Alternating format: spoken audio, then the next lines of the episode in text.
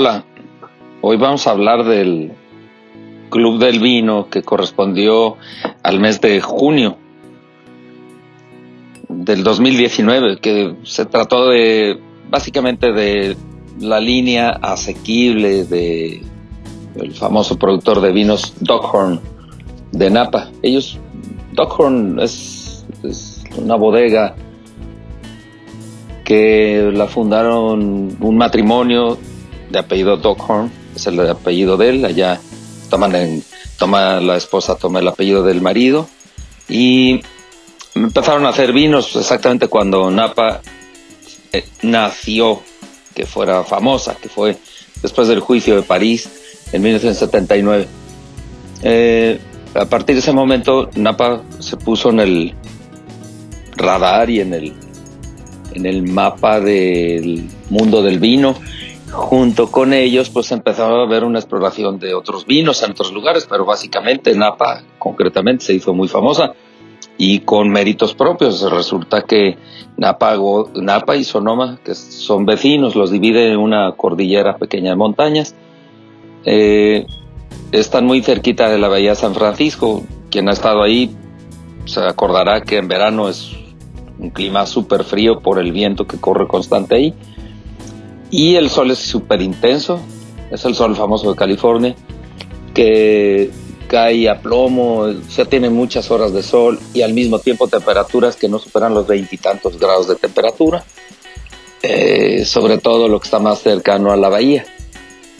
Eh, esa condición de mucho sol y temperatura fresca le permite a los vinos tener mucho alcohol, mucha corpulencia, muchos taninos, eh, mucha eh, mantener los polifenoles por la frescura, eh, madura despacio, porque si bien el sol la acelera, pero el frío la calma, y en la noche hay una neblina ahí siempre, siempre, que hace como que dure más tiempo las uvas para madurar completamente y llegar a los grados Brix indicados para ser cosechadas. Esas son las características de Napa eh, las características de Tockhorn es de que ellos empezaron a experimentar con la variedad Merlot y con eh, otras variedades, pero principalmente hicieron algo realmente importante con la Merlot, sobre todo a raíz de que compraron un viñedo especial con un suelo bastante arenoso que se llama Three Palms, que hace un par de años eh, le hizo justicia finalmente su decisión y le dieron el título del mejor vino del mundo, la, la revista de Wine Spectator.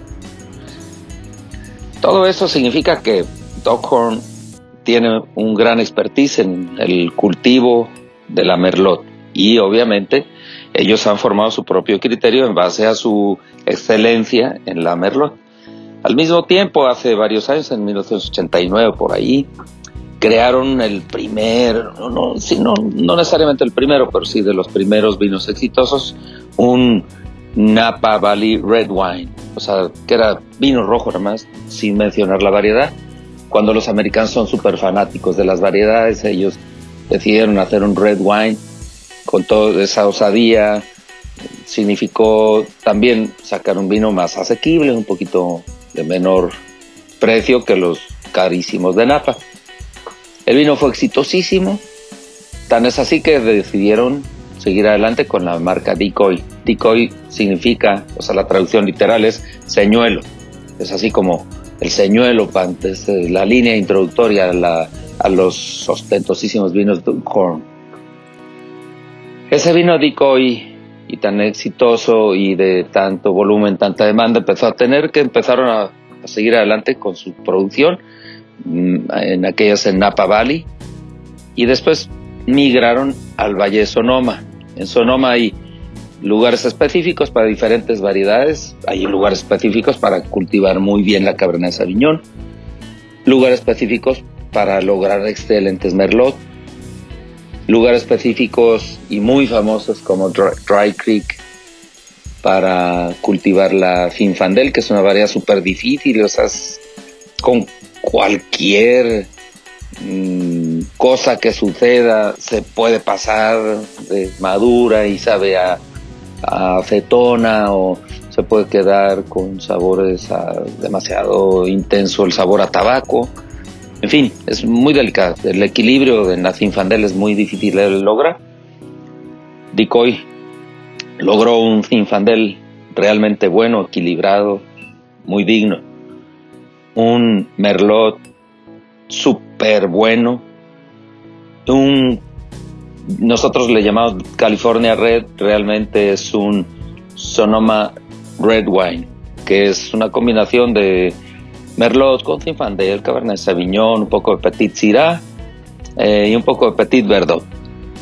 Eh, esa combinación de uvas, eh, recordaremos que los americanos, o concretamente en California, y particularmente en nuestros valles que estamos hablando, no se puede mencionar la variedad a menos de que sea, o sea, sí, para decir que un vino es de una, una variedad, tiene que tener cuando menos el 75% de esa variedad.